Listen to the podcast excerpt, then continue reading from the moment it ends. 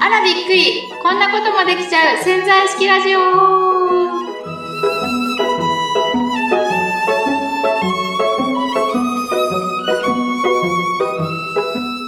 年賀状。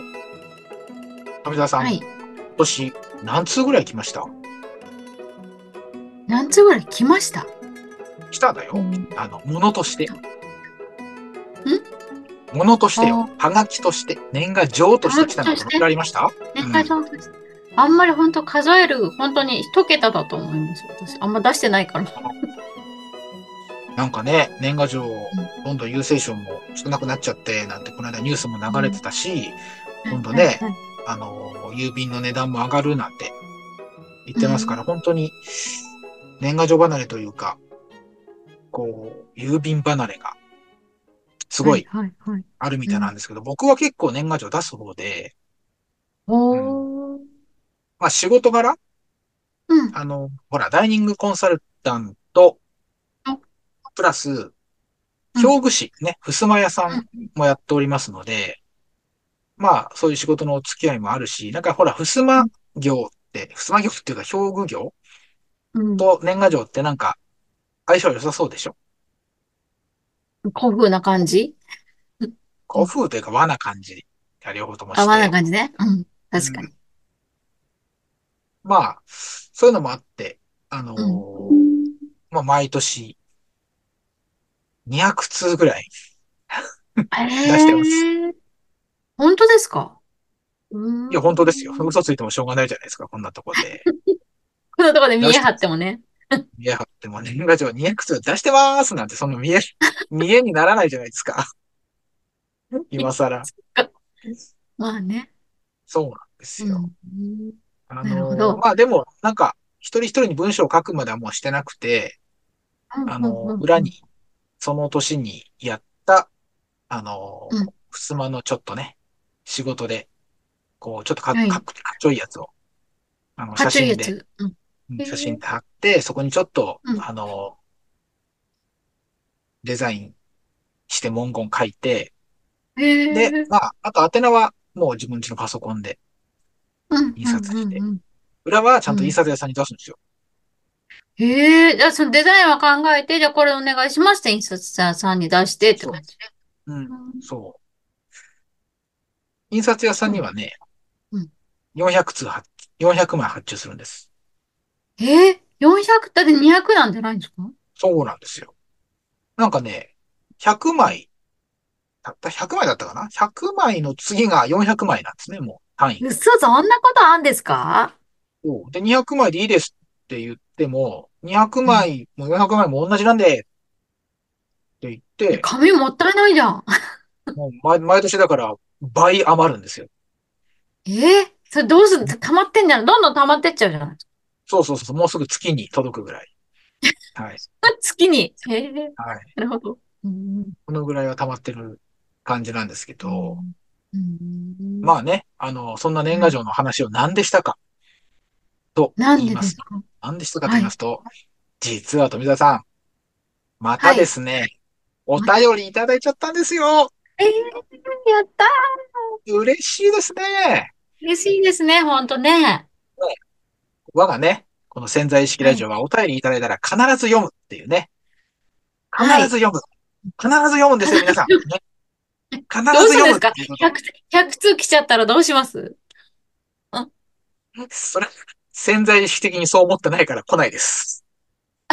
クラさん思ってないですか ?400、400枚印刷するって言ってたから400通来ちゃうかもしれないですよ。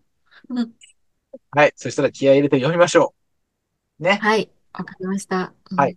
まあまあ、そんな冗談は置いといて、そう、そのね、メッセージいただいたんですよ。なので、今日はまずね、そちらをちょっとね、読まさせていただいて、えー、その、えー、メール、お便りうんを。読んで、ちょっとね、最後ね、もううんご相談みたいになってますので、ちょっとそこ富澤さんにねはい、お答えいただければな、なんていうふうに思います。はい、わかりました。はい。じゃあちょっと読みますね。はい。えー、富澤さん、黒羽さん、こんにちは。こんにちは。こんにちは。メッセ、はい。メッセージしちゃいました。パツコです。ね、パツコさんです。うん。はい。パツコさん。はね、い。パツコさんですね。はい。あのひらがなの歯に丸をつけて、パツコと書いてありますね。いはい。い、いいね。ペンネームでしたっけ？これは。あ、ペンネーム。はい。ラジオネーん。ム。はい。ラジオネ。ームか。はい。うん。うん。うん。うんはい。えー、まあ、毎週ね、ポッドキャスト楽しみに聞いています。はい。あえ潜在意識。的にです。はい。えー、潜在意識的に考えると、どうなんだろうと思っていることで、自分で考えても考えてもわからなくて、お二人に聞いてみたくて、うメールを送ってみました。ん。はい。子供の転職の悩みなはい。んですが、私はうん。どうして息子を偏職にしているんだろううん。という悩みです。うん。今、1歳9ヶ月で離乳食を始めた時から偏食。はい。うん。今はフルーツしか食べません。へえ。フルーツの中にも偏りがあっうん。て、食べうん。るのはイチゴとうん。みかんとブルーベリーのみ。なかなか、なかなかですね。はい。酸っぱいものが好きですね。ああ、そうですね。はね。い。よくこれで生きているなぁと、本当に書いてあります。はい。保育園では何でも食べています。本当ですかええ。うん。ねえ、保育園では何でもうん。食べています。はい。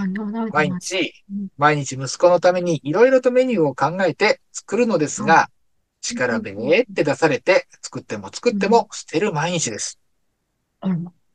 私の妊娠経過に問題があうん。って、えー低うん。出生体重児で産んでしま、産んでしまった自分を責めていたこともありました。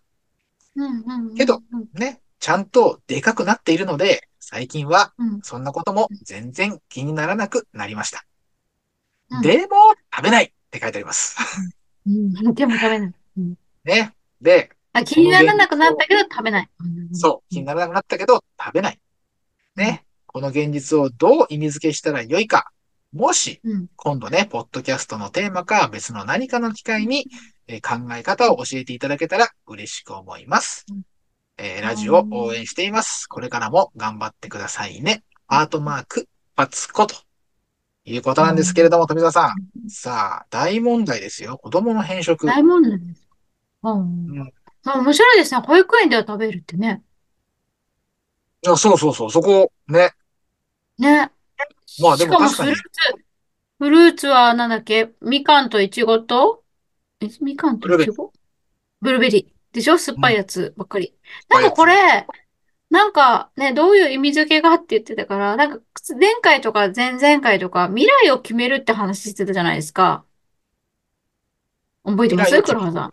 んん。うん。どうも未来を決める。未来、未来を決めちゃったらどうですかって、未来でこうなるって決めたらどうですあ、かっていうお話とかし決めるって話ね。決めたってことね。うん、決め、うん、決めたって話。だとしたら、うん。未来で、例えば、この子育てで悩んでる人に、うちの子なんかこうだったから大丈夫よっていう未来がやってくるから、この出来事作ってんのねって決めちゃうっていうのも面白いかなって今思ったんですけど。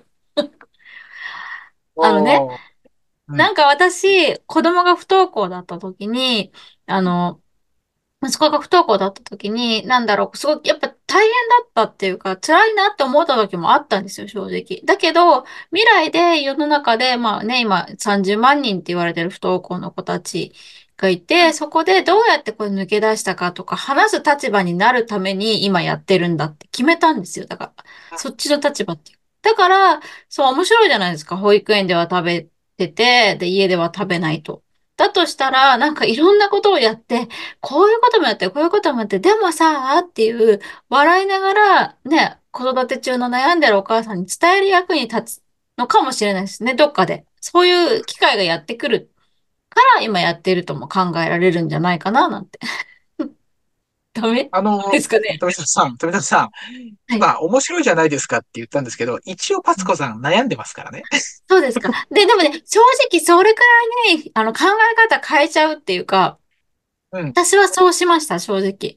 じゃないと、うん。なんかわかんない、その今で答えがわかんないことって絶対あるんですよ。未来でどうなるかは。でも、これは必要だから起こってるって考えちゃうことってあの、いいと思うんですよ。なんで、なんでこれ、ね、私がこんだけ頑張ってんのに、やってんのに、ね、食べないのとかってなると必死になっちゃうじゃないですか、こ親うん。が。で、必死になればなるほど、なんか食べなくなっちゃうんですよ。だってこ、それって子供に対して、なんで私はこれだけやってるのに食べないのってなると、その、なんでこれだけやってるのにっていう思いを現実化するから、ますます食べなくなっちゃうんですよね。うん。まあ、だとしたら。そう。そうそう。だとしたら未来でなんかすごい意味があることを今やってるんだよねっていうふうに逆に面白がるじゃないですけど、この場を楽しむじゃないですけどね。で、いろいろとやってみるとかっていうのもいいかなって思います。うん。まあね、さっき、パツコさんお悩みなんですよって話を止めましたが、でも、名うん。優の雰囲気的には、パツコさん案外明るい感じなんですよ。そうですよね。あとは、そう。うんそうそうね、そう。悩んではいるけれどもって感じだし、うん、多分ね、どなたかとか将来的に、ね、そういうふうに、あ、うちの子もそうだったから大丈夫よとかって、ね、そういう経験値として話す未来もやってくるんじゃないかなと思うし、あとまあ保育園では食べてるって言ってるから、保育園で食べてるってことは食べることが嫌いなわけじゃないような気がするんですよね、お子さん。そうですよね。何でもか。食べますって書いてますからね。ら、ね、だから何でも食べるってことは、保育園では食べることが楽しいことになってるのかもしれないんですよね。うん。だとしたら、家でも楽しい環境で食べさせるっていうか、そのためには、パチコさん自身が美味しい美味しいって自分の好きなもの食べてたりしたらいいかなとも思います。だから、まあ、楽しいというか、保育うん。園ではなんで何でも食べてるかですよね。それが楽しいのか。か、例え楽しばいのか、まあ、みん、ね、みんながい食べさせられて。るんですかね無理やり、無理やり食べさせると思思います。う。そういうことはないと思う。楽しいっていうことだけに限定しちゃわない方がいいかもしれないですね。あ、確かにそうですね。でもなんか環境的に食べたいって思う環境なんでしょううん。ね、きっと。まあそうですよね。ね。ってことは、それが何かってことをちょっと僕らも知りたいですね。そうそう。そうですよね。だとしたら、で、家でも食べたいっていう環境を作るにはどうしたらいいんだろうかっていうことじゃないですか、きっと。うん。うん。そうかなって。なんかね、多分そういうふうな環境づくりとかっていうのをされてったら、ね、多分もっとそ何年か後につ伝える側になった時に、うちの子も保育園では食べててフルーツしか家では食べなかったけど、こうやって食べたいっていう環境を作ったら食べるようになったわよ、なんて言って、ね、先輩ママとして話す未来がやってくるから、今楽しんでこの場をあの経験してみようとか体験してみようって思われたらどうかなって。うんそうですね。あの、ほら、パツコさん、ね、先ほど、うんえー低出生うん体重児で産んでしまったことをね、自分で責めたっうんてところがあって、はいはい。うん。けど、ちゃんとでかくなっているので、うん。最近うん。はそのことはあまり気にならなくなりましたっていう、なんうん。か、この気にしていたことを、なんか自うん。分で、その、ね、お子さんがどんどんでかくなっているっていうことで、うん結構明るく考えて、もう気にしないっていうふうに考えちゃってるじゃないですか。だから。もう少し、なんか、もうなんか兆しが見えてる感じはないですか？そうそう、そんな気はね、しまあります。すよね。うん。うん。うん。でも食べないっていうところもね、なんかその後にね、結構笑いのマークが入ってるんですよ。あ、そうなんですね。そうなんですよ。うん。だから、なんか、あのーもう、もうなんか、兆しが打ったりするんじゃないかうん。なって。で、確かにそこまでこう、うん。深く悩んでる感はないですもんね。うん。うん、確かに、富田さんの言うように、今やってることが今に誰かに語ることにね、なるうん。んだっていう、うん。あの、気持ちで毎日過ごうん。せてるんじゃないかなって気がしますよね、うんあつこさんね。そうですよね。うん。うん。そうそう。そう、僕も、僕、僕もって急に僕の話になっちゃいますけ何？ど、僕も育児をやってた？うん。そうそう、僕のおすすめな、おすすめな育児っていうのかな。はい。おすすめな育児でいいか？で、あの、育児。うち、うちの、あの、娘は、うん。僕のことを名前で呼ぶんですね。え？うん。ほう。ユージ、ユージ、ユージ。ユージ。えで、なんでかー、と、まあ子供が生まれるときに、うん。まあなんかほらお父さんって呼ばせますか、ママって呼ばせますか、パパって呼ばせますかみたいなうん。こう、うん。はいはい。結構そういう話ってみんな、みんなしないのかな？うちはすごいしたんですね。そういう話を。おー、じゃあうん、なんて呼ばせるかって生まれる前に。うん、うん、そうそう。で、うん、もう俺はもう自分が、あの、パパなんてキャラじゃないから、絶対パパは嫌だってう言って、うちん、の奥さんもうん、多分ママは嫌だって言ったんじゃないかな。うん、で、うん、まあそんな話をしていったら、まああうん、る時、こう、こう、こう、なんつうの？親が子供に向かって、ほら、あの、お父さん来たよとか、ほら、お母さんうん、が呼んでるよとかってよく言うじゃないですか。はいはいあれ。自体も、あれ自体もなんか、うん、おかしいと。なんうか、ん、僕、この、親自身がお互いのことをお父さんとかお母さんとかパパとかママって呼び合っちゃうのも、うん、なんか嫌だよねっていう風にうん、なって、じゃあここ変えうん、なければいいんじゃないと。うん、あ、ね、ここ。変えなければ、まあ、子供が勝手に呼ぶでしょと。うん。なるほどで、ね。うん。だから、うちらは普通に結婚前からずっと名前で普通に呼び合っていたので、そのまま呼んでいたら、もちうん、ろん子供も習いますよね。刷り込まれますね。すよね。そうでこの人はすね。パパじゃなくて、ユージとしか呼ばれてないんだから、うちにパパと。いう単語うん、は出てこないわけですかそうですね。ら。ね。そっか。そういうことか。この人、はユージという。あの、な人というか、もうこの人はユージでしかないわけじゃない。子供の中でえ、は、最初に僕が出てきて、あの。なんか、私と一番一緒にいる、こう、人が、この人のことをうん、ユージって呼んでるんなら、ああ、うん、ユージうん、うん。でいいんだなっていう、ね、そうそういう認。識でしょ、きっと。そうだね。そう。で、じゃあ、あれ、うん、え、幼稚園の時とか、みんなが、うちのパパはね、とか言ってる時に、うちの幼児うん、はね、ってうん。言ってたってこと。そうそうそうそう。そうそう、ほんとそうそう。だから、うん。ちょっとね、うん先生が誤解してた。あ ああ、そう、あのー。離婚し、離婚して、新うん、しい彼氏を連れてきたじゃないか、うん。みたいな、あの、変な、こう、雰囲気が最初あったんで、ちゃんとそれは否よく。似てるのに、みたいな。よく似てるのにね、この親子、みたいな。そう、そこなんで知ってんのよく似てるって。え知らないけど、ちょっと言ってみたの。似てるのかなって。そうそう、結果は似てるからね。娘うん、と僕は似てたので。うん、うん。うん。で、まあ、そんなうん。のも乗り、の乗り切って、えー、で、まあ、今ね、上はもう大学で、下も今度中学ですけど、未だうん、にうん。ユージ普通に言ってうん、くるし、そっか。家ではね。ただ、あの、うん、さすがに、あの、うん。いい年なんで、うん、うん、あの、学校では、学校で親のうん、話をするときには、うちのおうん、父さうん。んがね、とか、うちのお母さんがねってあ、いうようにしてるっていうふうにあ、よく言ってたんですけど、で。もね、うん、高校、高校の娘は、ほら、うん、会、会話で注意してるときってのはいいじゃない。そういううん、話をしてる。うん、でも、急になんか、そうそうそうそうとかっていうような話ってしちゃうようん、ね。そういう。時に、やっ。ぱポロッと、うちの友人がさ、みたいなことを、やっぱ高校の、やっぱ女子の会話の中ではあったらしくうん、出て、ちゃった。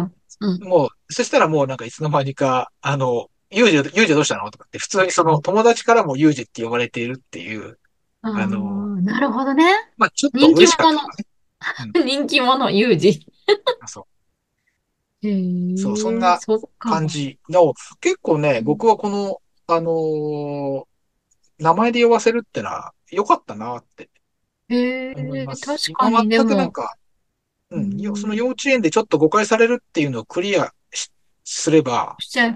うあと。は何一つ嫌な経験はないし、あうん、の、どちらかというとそこから、あの、パパ友が生まれたりとか、うん、うん、うん、うん、うね、ん。え、うん。何フラワーさんとこって名前で呼ばしてるんですか？呼ばせてるんですか？みたいな。うことからね、んあ飲み、うん。飲みえ、会とか、それから仲良くな、なるの？だそそこがほら、それをきっ取っかかりになる時ってあるじゃないですか、話。っかそっかそっかそっか。ね、いきなり知らない、なんか娘の友達のパパと会うね、瞬間？うん。幼稚園の運動会とかで。そういううん、時に娘うん、がわーっと走ってきて、ユージねえ、な、何だったよとかって言った時に、向こうの親も一瞬誤解するわけですよ。あれ？うん、うん、うんこの人。本当は、お父。さんなのかな？みたい本当な。の弟、そこから、い血はやいや、繋がってないのかな？みたいそうそうそう。で、そこからこうなんかちょっと、いやいや、この、実はね、みたいな話もできたりして、な。ああ、なるほどうんね。う結構ん、おすすめ。なるほど。おすすめ。はい。うん。夫婦円満の秘訣。そこにちゃうとまたちょっと別ですけど、夫。婦円満というよりも家族円満というか、家族円満の、あ家族円満。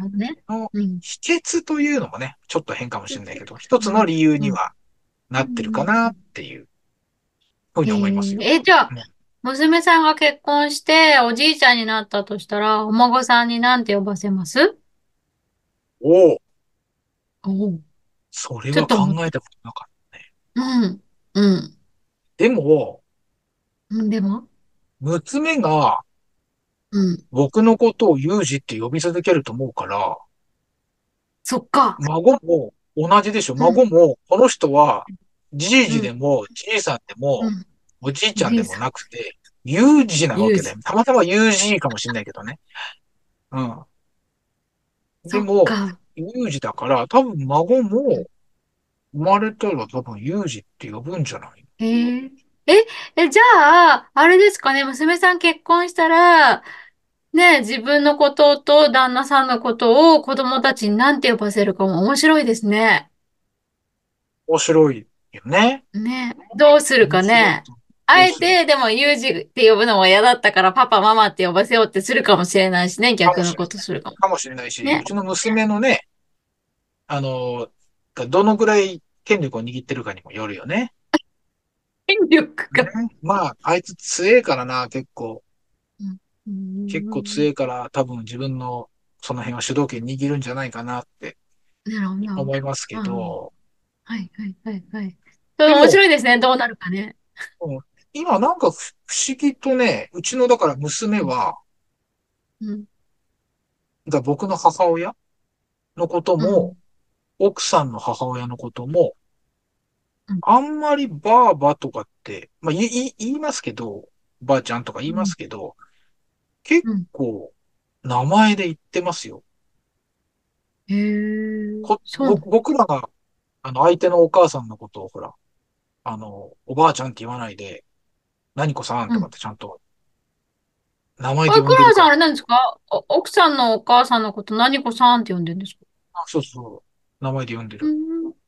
うん。へえ、そうなんだ。ううん。ーお、向こうのん。お父さんも亡くなっちゃったけど、お父さんのことも。名前で呼んでたから。へえ、へえ、そうなんですね。ううん。ん。うん、まあ、お父さんとも。言ってたけど、でも、うん、うん、結構名前で呼んでうたかな。ん。うん。ん。へえ、そうか。私はお父さんお母さんって向こうの両親のこと呼んでるんで、何さんって呼んだこと、名前で呼ん本だことない。うん。基本うん。だよね。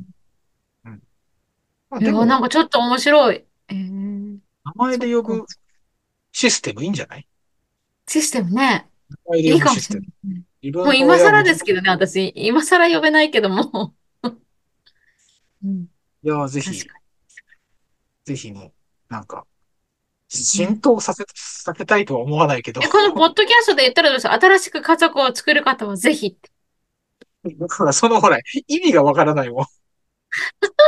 意味がわかんない。あの、確かに、あの、悪くはないなと思うけど、あの、うん。絶対何かが起こるってことも言い切れないしね。まあね。うーん。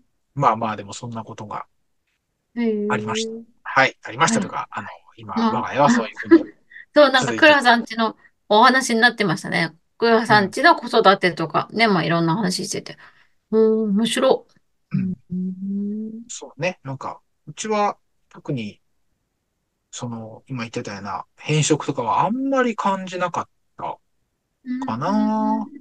なんか困った、まあ困ったというか、まあね、子育ては悩みのね、連続ですからなんていう、なんか、よくあることで締めるのは嫌ですけど、うん。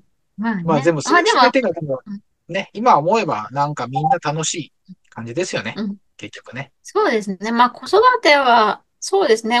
まあ子供のためじゃなくて自分のためにやればいいんだろうなって思います。まあ今日の言葉みたい。締めの言葉。なんか、そうだと思います。だから、うん。さっきもね、敦子さんも、自分が美味しいものをこう、うんね、美味しそうに食べてる姿をやっぱ見せて、一緒に食べ食べようよっていうね、はい。ような感じが僕もいいんじゃないかな、なんていう。僕は専門家でもないんですけど、そういうふうにまあ、思ってします。はい。なんか、いい、いい感じじゃないですか？よくわかんないけど。ま あ、ね。よくわ、まあ、ね。はい。そうですまあそんな感じで、そろそろ今日もね、うんお時間が迫ってきましたので、はいね、まあパツコさんのメッセージ含め、ね、改めて富澤さんからじゃあ学びの一言いただきたいなと思います。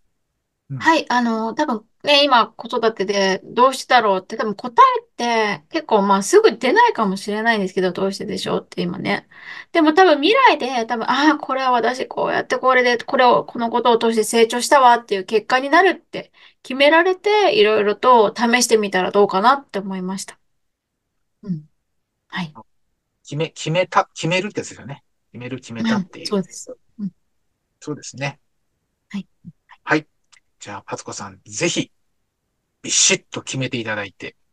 ですね。ちょっとあとね、保育園との違いとかなんか気づいたらまた教えてほしいですね。なんで保育園で食べて家で食か。